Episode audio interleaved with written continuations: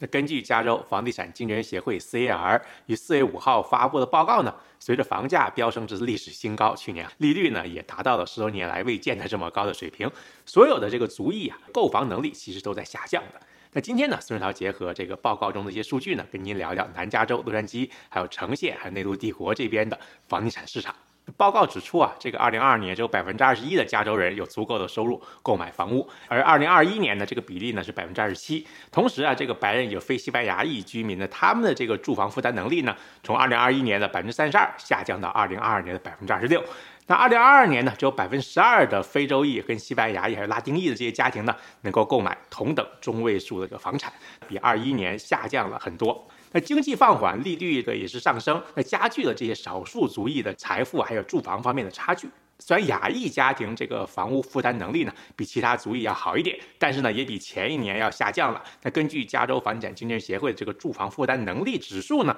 二零二二年有百分之三十一的亚裔购房者能够购买一个中位数的房产，比二零二一年呢要低。那美国人口普查局的调查数据显示呢，二零二一年加州的这个住房拥有率啊是百分之五十五，那白人呢是百分之六十三左右啊，那亚裔是百分之六十，西班牙裔、拉丁裔呢是百分之四十四，那非洲裔呢只有百分之三十七。那 CAR 呢有个住房可负担性指数 HAI，那这个指数呢是用于追踪加州家庭啊能够负担购买一个独栋住宅的这个比例的这个指标。那根据二零二二年的数据呢，加州中位数的独栋住宅的价格呢是八十二万两千三百二十，需要最低的年收入呢是十八万六千八百块钱。这意味着，假设这个购房者需要付百分之二十的首付，并采用百分之五点四七的三十年固定贷款利率，每个月的这个月供呢，当然假设它包括一些税费是四千六百七十美元。那现在的三十年房贷利率已经高于去年的百分之五点四七了嘛，对不对？那现在买房呢，你的房贷压力啊应该是更重的。那值得注意是啊，这个收入呢已经超过了加州大部分居民的收入水平。那根据二零二二年的数据呢，加州的白人呢，他的中位数收入呢十万。五千六百四十美元，亚裔呢是十二万零四十美元，拉丁裔呢是七万六千三百一十美元，非洲裔呢只有六万四千一百九十美元。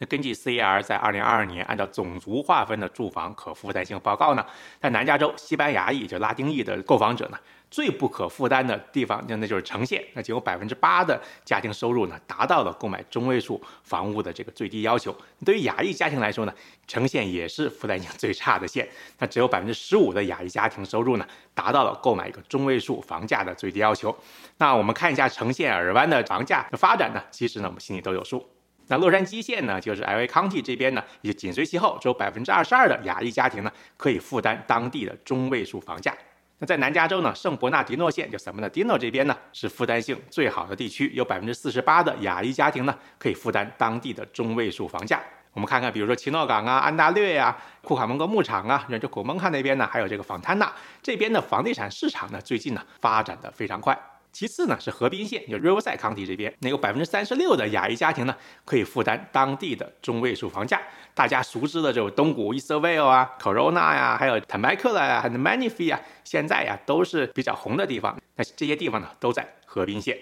那上一期节目里啊，我跟大家介绍了于三月二十七号，CalHFA 推出的这个加州共享圆梦计划。那这个计划呢，为中低收入家庭购买房产呢，提供一定的这个资金上的支持，使许多工薪家庭呢能够享受到购房者的好处。不过呢，这不到十天呢，因为大家这个踊跃的申请，这个项目的补助款呢就被申请光了，不得不暂停了。那今天呢，就跟大家简单聊到这里。如果您喜欢我的节目，请您订阅并分享我的频道。我是孙思桃，我们下期再见。